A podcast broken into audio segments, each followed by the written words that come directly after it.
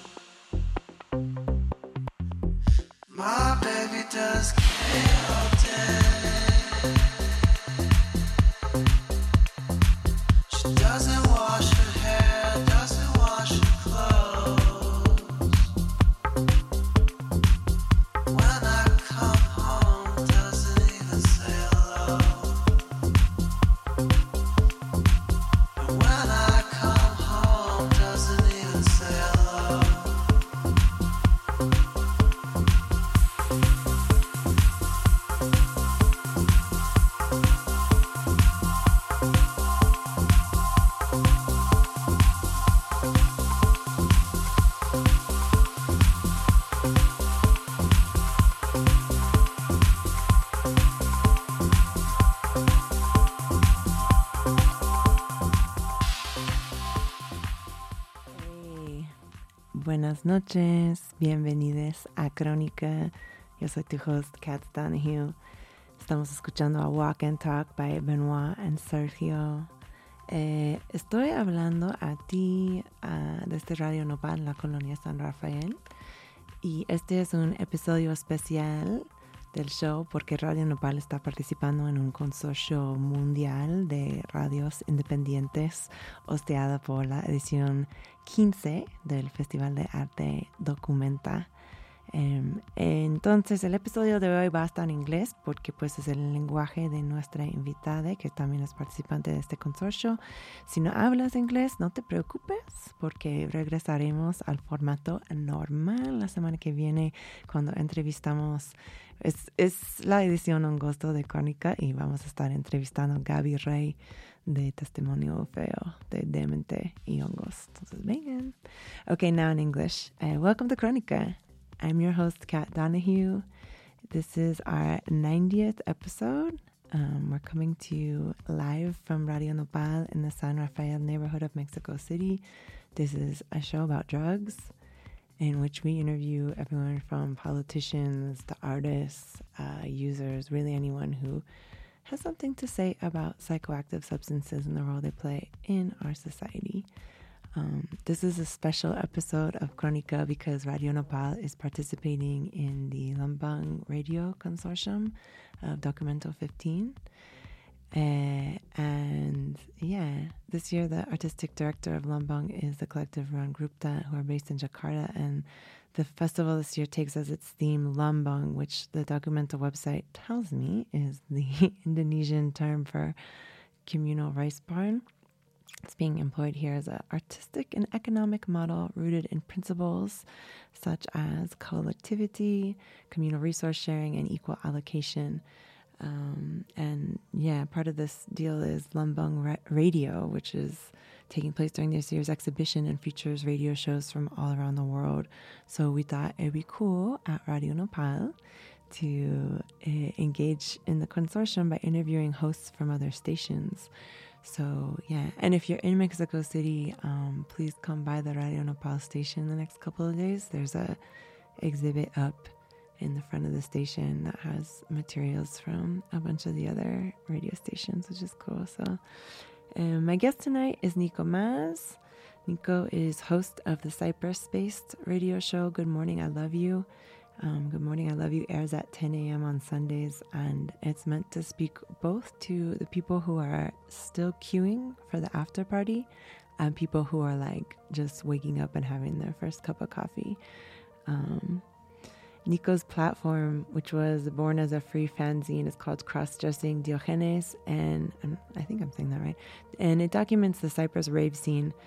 Uh, so everything from like cool new mixtapes from local artists to event reviews of different raves that like absolutely gorgeous. They sound like beaches all around Cyprus, uh, record store openings, queer parties. Basically, a really good resource if you're trying to learn about what life is like within the rave community in Cyprus. Um, he told me that he would probably be the only person willing to talk up to me about drugs on like the entire island of Cyprus as well, given the fact that the country has a zero tolerance politic when it comes to illegal drugs, which means that you can get life in life sentence for just the possession of an illegal substance, which is crazy. Um, so, with that in mind, I just want to give an incredibly warm and thankful welcome to Nico Mas.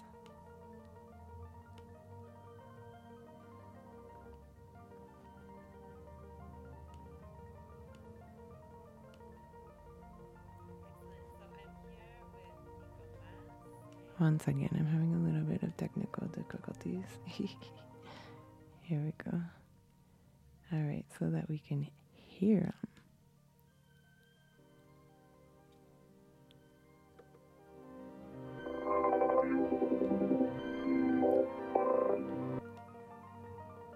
Excellent. So I'm here with Nico Mas. And um, Nico, you're originally from the UK. What brought you to Cyprus in the first place? It's a bit of a long story, but I was at university with my undergrad, and I had a lot of friends there uh, from Cyprus. And because we were hanging out a lot, we thought we would uh, hang out in Cyprus, and I ended up coming over there a couple of times over the years, and I kept coming back. And I think at one point I was doing something for my master's, and I was looking for something to do my thesis about. So it ended up being advised to me that I might do something about Cyprus, and I used that as an excuse to go, keep going back. And when all of that wrapped up, I thought maybe it's maybe it's a good idea to move over here. Great. So that was four years ago, and you've been busy since then. So tell me a little bit about the creation of Cross Dressing Diogenes. Um, why did you start the platform? Well, I think like one thing to remember is like I'm a very hyperactive person, so I think that there was like after I graduated, there was just a kind of need for something to be something for me to get on with in my spare time, something to sort of like keep me busy. So I wanted to keep writing a lot about stuff that I had been doing in my MA, and I'd made a lot of connections doing that. So being in Cyprus, I thought, okay, we could try doing some combination of these things and start doing some kind of informal journalism and, and the idea came about to do it in the form of a zine because at the end of the day that's what it was. It was a fanzine it was just some sort of journalistic material being published by someone who was doing it because they were a fan of something. So i was a fan of these specific set of people and the kinds of things they were doing and i was just kind of following it around and you know kind of having fun with it. Beautiful. Well i love the way so that zine has really grown. I think what really impressed me, one of the things was that you do these amazing, very complex, I mean, very like to me reminiscent of the rave like physical copies that are also available in PDF online. But then you have this like more minimalist, more streamlined version that's on your website. So it's just like black and white text that's very clean. So depending on people's moods, on how they want to read it, like they have those two options to go with. That's amazing.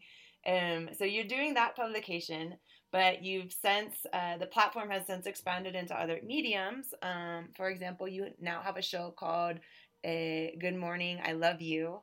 Can you tell me a little? That's within the platform of cross dressing Diogenes. Tell me a little bit about "Good Morning, so, I Love You," which is really, I mean, we should explain. Which "Good Morning, I Love You" is really um, the project that is participating in this documenta consortium that Radio Nopal is a part of and which has brought us together. So yeah, important to, to talk about that project for sure.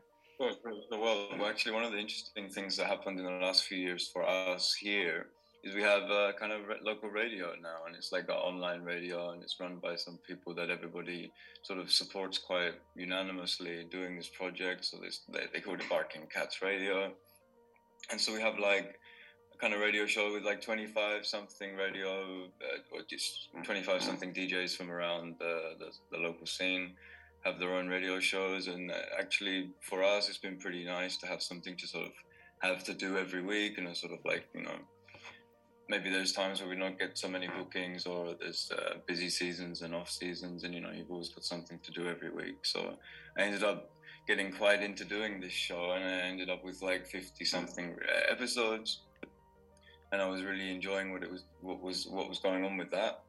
So when a friend of mine let me know that there was something going on with Documenta 15, doing Radio Lumbung, and that they were basically just looking for people that had radio shows and were interested in, in doing something with that, and I was in that position exactly. So I thought, okay, not um, wasn't exactly sure what was going to come of it, but I said, okay, that sounds great. I'm going to get involved.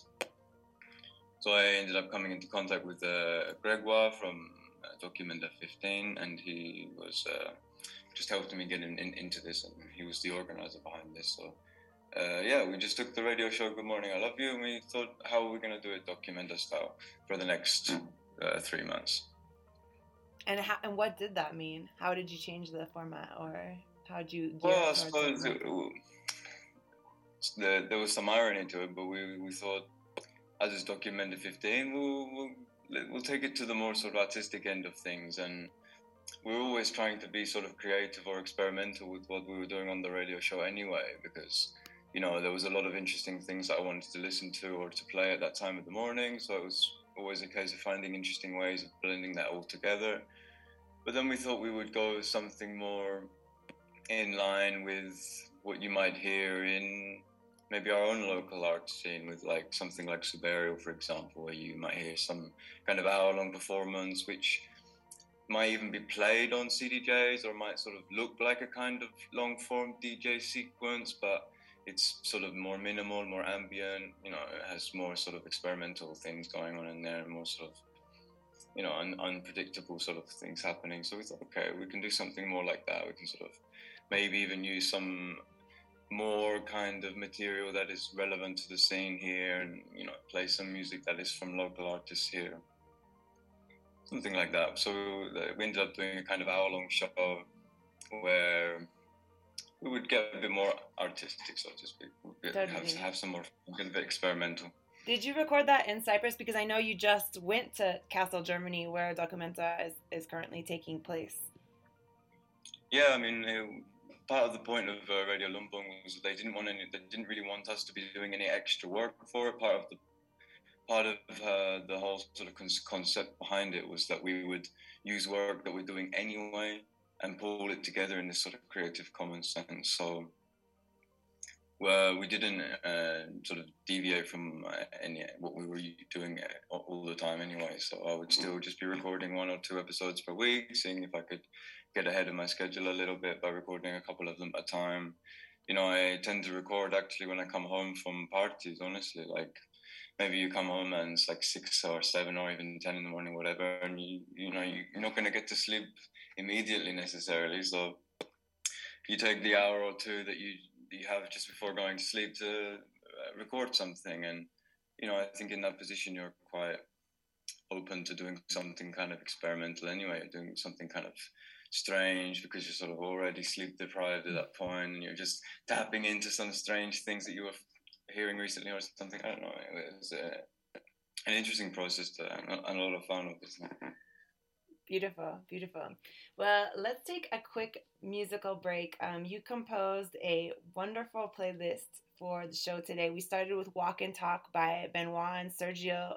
Tell me a little bit about that track. Why do you want to play it on Crónica today? Well, honestly, it's just been stuck in my head for like, let's say the last month. I think, uh, it, and it had some sort of symbolic reason why, because, um, you know, I, it, it was played when I played back to back with a friend of mine at a party, let's say a month ago, and it was at a really sort of um, symbolic place. It was it was it was an after party at Cambia where we've had a lot of good like memories there, and when I was invited to play back to back with this particular friend, it was the first time we'd ever been uh, invited to play back to back together, and we've been friends for like seven or eight years. And you could even say that this is the guy who ended up bringing me to Cyprus. So it was actually a very sort of symbolic moment of the sort of closure of the whole sort of process. And um, at one point during the during the uh, during the set, he played this track, and it was like this first vocal sample that comes out. It's such an amazing sound that when you hear it on a really amazing sound system and it's been a long time for you to hear that track it's this sound that really catches you off guard and you're like i can't believe what a good track this is. And it reminds me i can't believe how much good music this guy has. And over the years, he's just been so much of the music I've loved the most has ended up coming from specific people, and it's just sort of like it's symbolic of like, wow, this these people have shown me amazing things. Beautiful, beautiful. Um, great. And so let's get in. Let's get going on the rest of it here. The next song is going to be Enzo Leap. Ya no me gusta como baila. I appreciate that you picked um, a song in Spanish for our Mexico City audience. Tell me a little bit about this Well- Enzo Leap track. It wasn't gonna be. I, I didn't want to pick it for that reason. It would have been very cheesy. But to be honest, this track has just banged this summer. Like in terms of, I, I ended up getting very lucky with a lot of gigs this summer, and of all the tracks it just went off every time, it was this one, and it's just sort of like it catches you off guard how good a track is. Like because it doesn't seem to matter where you play it; it just gets it. It just hits people, and it was really funny because we we came to Kassel and we weren't exactly sure if we were going to have a gig or not. It was sort of on the table, but it wasn't sort of fully organized at that point. And they said, okay, so when you arrive, go down to this place called Truffer House where you'll meet the people that are, there's, you know, there's a collective there. They're going to talk to you about maybe doing something on the radio, whether you want to or not. So we got there and we find that the collective is from Mexico. And um, they sort of said, Do you want to play? Do you want to play? And I said, Okay, okay, okay. And we ended up going back there that night to play to sort of the, just, just whoever was in the park. And at some point, it was a, it was like absolutely like raining a lot. It was raining really hard, and it was sort of a really difficult. It was a difficult gig, you know. It was like difficult to sort of fight the temptation to be frustrated by the fact that it's actually raining hard and one of the speakers is blown because it got too wet. You know, it was a total like it was a sort of disaster in some sense. But the sun cleared up, the rain stopped. Within a few minutes, people were sort of stopping, and all of a sudden, there was 10, 15, 20 people out of nowhere stopped in the middle of the park. And I thought, okay, I wasn't going to necessarily play this track because I've played it every time, I've played it all summer and I don't want to be too cheesy because it's in Spanish, but I played this track and it went off and it was amazing. And the even the even these collective, uh, some of the people from the collective from Mexico, they were It was, um, it was Radio Tropiezo, no? Yeah, yeah, yeah. yeah. Amazing. So Beautiful.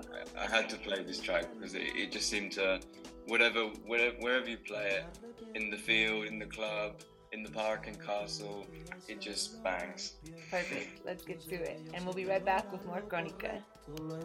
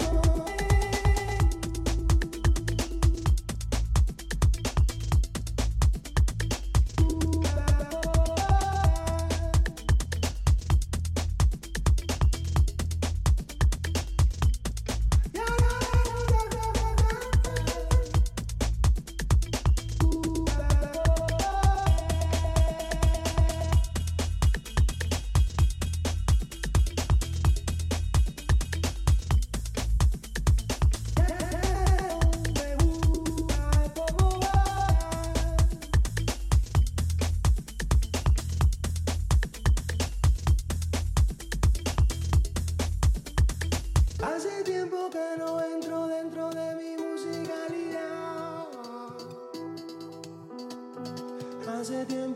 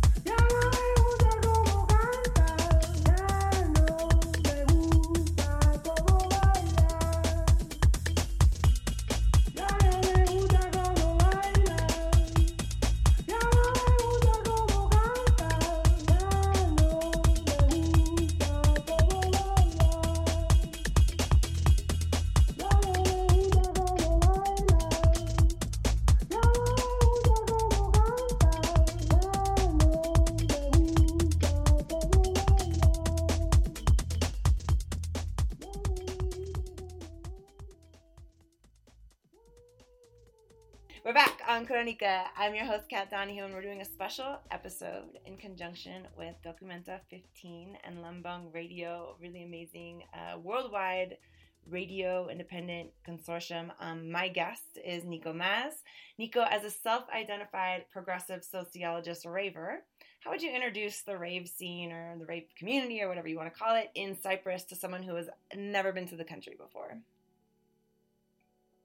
Well, you know, the specifics of Cyprus are a, bit difficult to imagine. You know, there are pretty peculiar problems here, pretty unique uh, situations here. So it's difficult to imagine that when talking about using rave as a political tool of resistance, it's, it's difficult to imagine what it is people are resisting here. But that's how I would define it. People are resisting. I mean, and on another level, there is the sort of the the sort of global uh, resistance that we are somewhat enacting through these through through rave where you know we're resisting the mundane reality of, the mundane day-to-day reality of capitalism of and in that sense i feel like rave culture here is about people trying to find other people that are willing to put the time and effort in that's necessary to experience something that's outside of those sort of mundane or predefined structures. So it,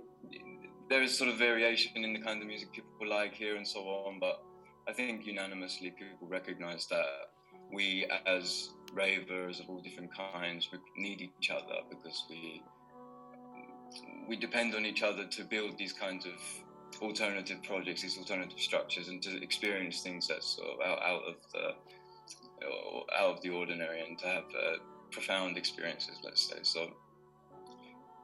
eh, To describe the, Cyprus rave scene here would be like that. We're resisting. We're trying. We're trying to put together these beautiful experiences. We're trying to resist the mundane day to day. We're trying to reconnect with uh, you know past cultures and you know so I say it's like that. It's and we we succeed a lot. We have a lot of amazing amazing times. So even though the struggle is hard, finding venues is always hard. You know, um, it is a zero tolerance sort of drug policy country. You know that makes it very difficult. You know, it makes people nervous. It makes this, it puts hard limitations and puts a lot of stigma, and you know some of the Cyprus-specific problems are there. You know, it's a sort of orthodox conservative country. I mean, these things can quite easily be painted as uh, quite quite easily be painted in, in negative ways. So we're also resisting in this kind of sense. You know, have to resist the temptation to abandon things that that really seem to matter to our lives. Got it. Got it. You mentioned briefly earlier a master's uh, that you worked on that in which you actually explored the timeline and history of this movement in Cyprus. Uh, at what point would you say that this kind of music, these kinds of gatherings, came to the islands?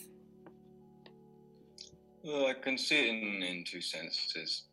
In in the first sense, you can say that the this movement came to this island at a particular time through particular people. We know we've got the flyers, we've got we've got the old flyers from uh, Sober Monk and from Manic Mike and from the early Club D, and we've got we've got the evidence of these parties that happened 20, 25 years ago, whatever.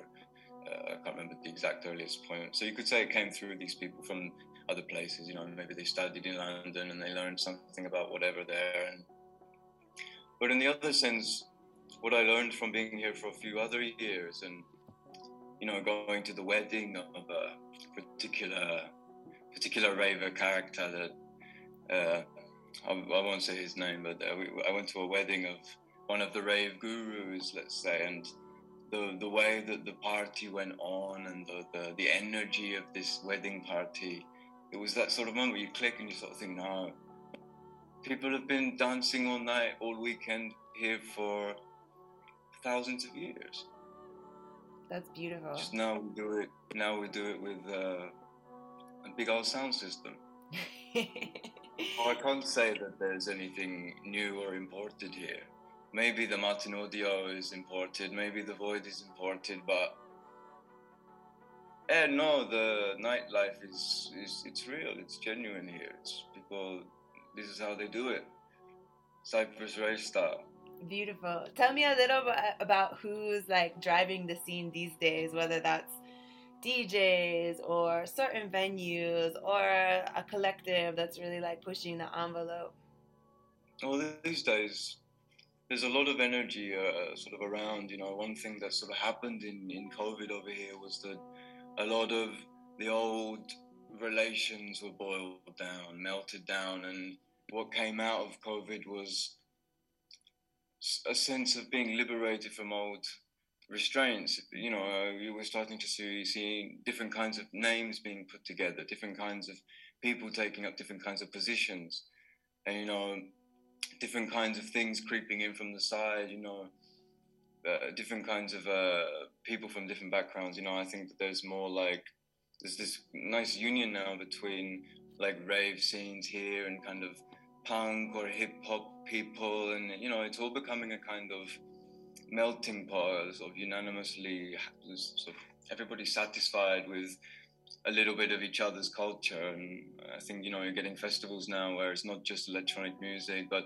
it sort of seamlessly mixes in some kind of ambient stuff and then some i don't know like more prog style rock stuff or you know all kinds of things. I mean it's sort of like a new underground so there's the, there's the all there's all the old names all the old people that have brought it this far. They're still there. It's just like everybody's finding something new. Beautiful. And if people are looking for more of your like first person accounts, then um, I certainly suggest that they check out your zine because there's some. Not only are you describing the music there, but also like these absolutely gorgeous, like brave tableaus no? Like i was thinking in particular i can't remember which party uh, this took place at but the role that someone br- bringing a fruit plate on like the second day of a rave and how that changed the dynamic of the party i was like wow this this person like this person enjoy i mean you're passionate and that really comes through in your writing and like it's great for anyone Well- who wants to understand a little bit more of Cyprus. Obviously, it's your specific perspective, but but that's a really cool resource that people have now. Um, That's what we, uh, I think that's what people responded to a lot. Not necessarily people weren't necessarily responding to what I was saying. You know, I was always just some some, some guy, just some guy with opinions, printing them out. But people recognized quite early on that there was some value in this sort of memorialization of this sort of movement that you know we talk about rave as a kind of flame that you're nurturing and it means a lot to people. Like so to have someone sort of documenting that this thing that they're doing is actually real you know this this scene that was there before i came along so, you know they valued that it was being documented. So i think that that was always one of the driving forces there that you know that Excellent. played that kind of role Beautiful. Well, let's hit up one of these other tracks that you sent through. Um, the next song is Elegia, if I'm saying that correctly. Um, the track's name is Grid One. Tell me a little bit about this song. Well, I, um, this song reminds me of a particular person who is behind a lot of the, not just a lot of the parties, but a lot of the drive. He's been a particular driving force in the scene. His name is sort of like mythological at this point.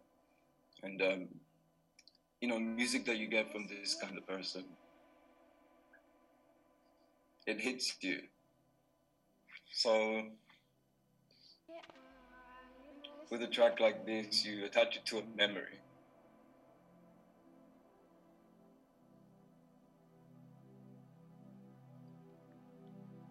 Beautiful. I can I can tell that this is a really powerful memory that you're having. Well, let's go. Let's listen to this music then, and we'll be back with more Crónica.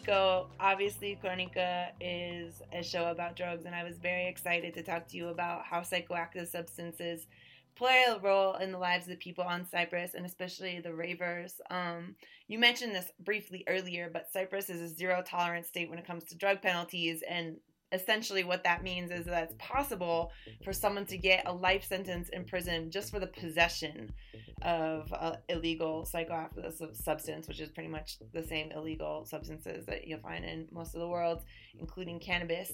Um, what are your first memories of drugs um, on Cyprus, either their policing or consumption? Like, how did they come across your consciousness when you first got there? Well, I mean, it's sort of the first thing people tell you when you arrive. It's like you are not in the UK anymore.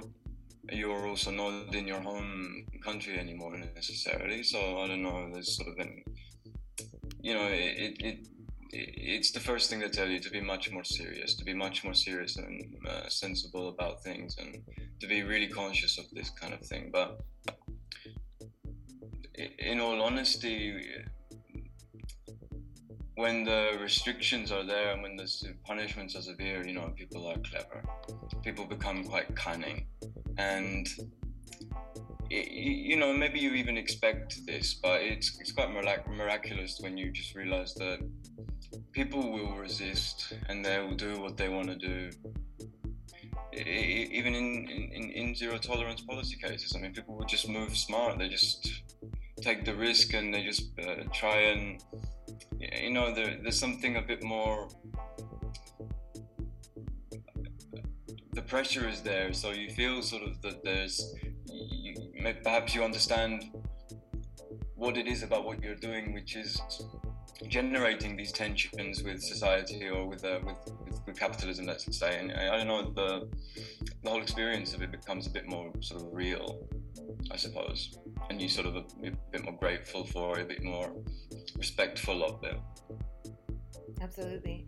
What would you say? Um, what does drug policing look like in the rave scene? I mean, when when the state does come down on, you know, when prohibitionist policing comes into the rave scene, what does it look like? What form does it take?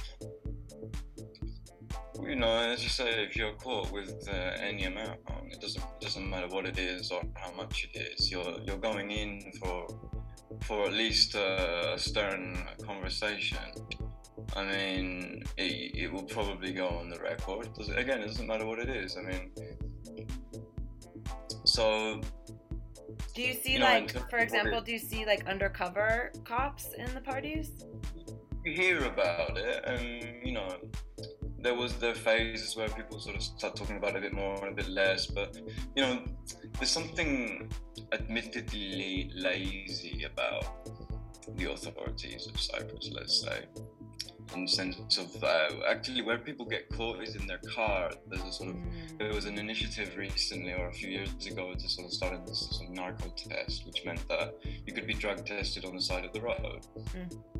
So at that point, you know, any stoner was going to have some regular problem because if you're if you're if you're if you smoke weed and you and you drive your car, eventually you're going to get stopped and narco tested, and you'll have to either go to court or something like that. But again, it's not the, the first time you get caught, you're going to jail immediately. If it's like get caught with, with weed or something, there might be an unreasonable fine and a whole load of unreasonable stress and a whole load of unreasonable humiliation. But it's not sort of like a death sentence immediately. There's a three, there's you know, there's a sort of three strike policy, and it's again, it's not, it's not nice. It's not, it's certainly a, a risk. And I mean, I, I, I don't drive a car. I have no interest in participating in that. So in terms of limitations, I mean, there's one right there. I mean, these things take a they, they- sort of weigh on you a bit, but Right. it happens nonetheless. Right, right, right. So you haven't seen like we mentioned earlier the white new the white noise movement um, of, that came out of Georgia, which was really in response to like some major raids that were happening on on on nightlife spaces in Tbilisi. Um, so you haven't seen anything on that level. There hasn't been. I mean, I'm just imagining these like paradisical No. situ like No, no, situations, and then all of a sudden cops coming in. But but luckily that hasn't I been have- the case.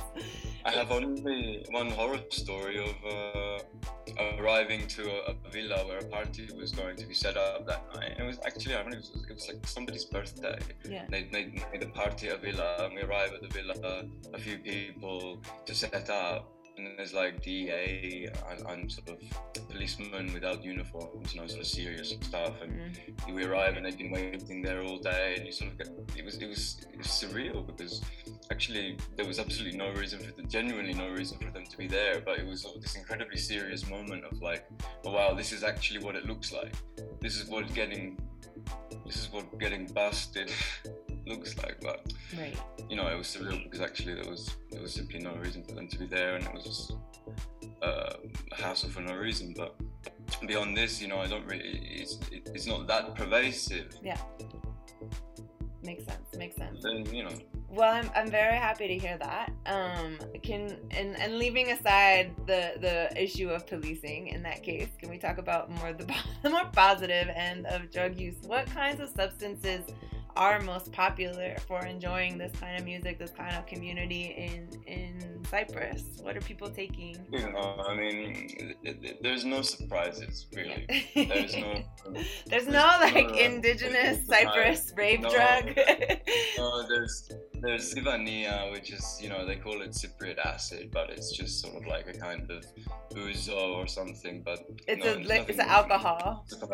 but yeah yeah yeah Okay. yeah. it's just you know they just call it cypriot acid for some reason i'm not sure why but you know there's that but you know there's people that go to the party and they have fun sober there's people that go to the party and they have fun with a little bit of mdma there's people that go to the party and they they do lines of ketamine whilst on lsd and ecstasy and there's a variation there. There's whatever you can find. There's people do what they're comfortable doing. You know, it's it's really out there. It's really alive. It's really it's really the '60s still. You know, but you're so you're from the it's all very hush hush. right? It's all very hush. It's all very hush hush, yeah.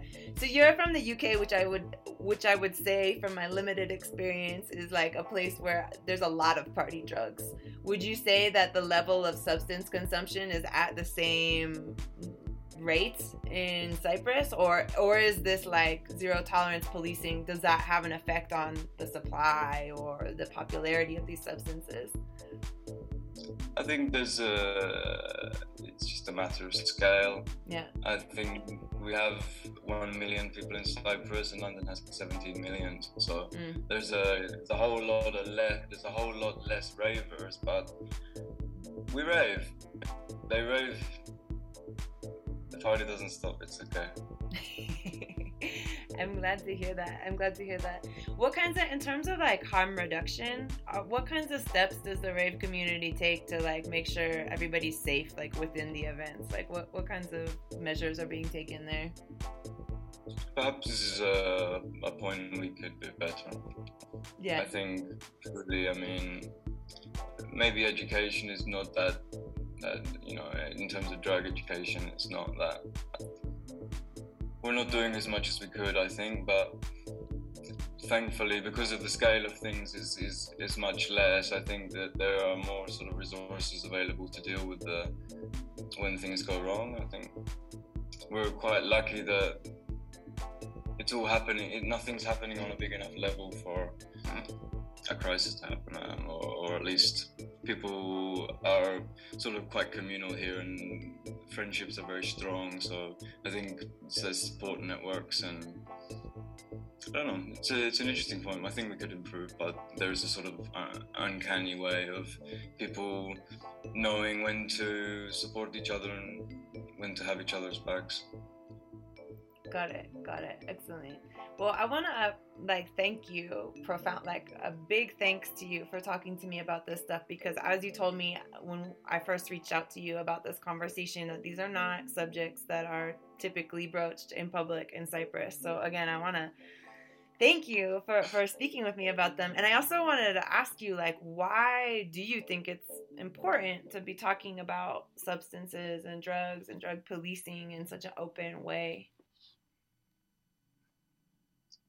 Because uh, I suppose I mean it's it's part of the reason why is it's sort of easier for me to get away with talking about something like this is because I mean I don't I don't suffer some of the limitations that people do people here do. In terms You know, of being not- from England? Yeah, and in terms of not having family and not having associations with anything, Mm. and sort of feeling much less pressure on. I you know, I don't have a name to tarnish, and you know, I can, I can embarrass myself, and it's only my own loss. You know, I mean, it's really, I'm in a sort of privileged position in this sense. So, you know, maybe I'm more able to talk freely because you know nobody's actually listening in, and it's not going to create any repercussions in terms of my, my, my dad or something. You know, I- we we're we're completely above the board on these kinds of things. So, yeah, I mean, I'm in that privileged position, so I'm able to sort of say quite defiantly that I believe that we should be able to power through more mature conversations. We should be able to discuss what needs to be discussed. There is a lot of research, there's a lot of sociological work or uh, pharmacological work, anything. There's a lot of stuff going on that proves that there's uh, a reason to talk about these things, you know, in terms of, you know, as someone who writes so much about capitalist realism, I mean, we're in a sort of crisis of imagination at the moment, and whether or not MDMA is good for your health doesn't seem to be the point right now. If we're in a crisis of imagination and, and uh, MDMA can inspire some kind of imaginative breakthrough, which it sort of does for a lot of people, I mean, it doesn't seem to be the question of whether it's good for your health. It's like, what can we do about this this capacity for creating imaginative experiences, which is something that's super relevant now in a crisis of imagination, you know. So I think we, we should be able to have conversations about this from this angle and say, okay, let's actually break down the conversation into more interesting topics rather than just sort of being afraid of is it good or bad? I mean, is it oh, it's illegal? You know, I'm, I'm not sure. I mean, I think uh, we we're ready to have this kind of more in-depth conversations about these things and be less afraid of you know, conservative repercussions as well. Agreed. But that is basically, we're coming to the end of our time together. Thank you so much. This has been a super educational, informative, inspirational talk. Like, just reading your chronicles of the rave, like, really has, like, spurred me to think more about writing about nightlife myself. Um, and I want to say thank you to Documenta, but also to Barking Cats, also to Ruangrupa, and all the other collectives and organizations that have brought us together for this talk. Thank you to Radio Nopal. Thank you again, Nico. We have one more song that we're going to close out on. It's Opus 3. It's a fine day. Tell me about this track. Well, you know, I thought we would finish off. I, I got a bit distracted when uh, you asked me about the previous track, and I was about to tell you about someone who does all these all these amazing parties and have so many amazing experiences listening to this particular DJ at, at sunrise. And I was even going to tell some story about when he played this amazing track, and it, it really touched my heart in such an amazing way, and sort of proved to me that this was all worth doing and so I thought that if, if we got onto that energy level, I would have to finish off with something extremely dramatic, like this beautiful track that I love to hear at the sort of at the sort of break of sunrise, and I think it's a track that has, has I- I've heard it at some very crucial moments and crucial parties from some crucial DJs. It's been uh, it's you know, a leg- legendary track uh, for the song. Gorgeous. Thank you for sharing that. Thank you for sharing these sounds and these memories. Typically, we close Crónica with a meow. I don't know if you're down to meow with me, but on the I'm count down. of Yeah, no. on the count of three is one, two, three. Meow.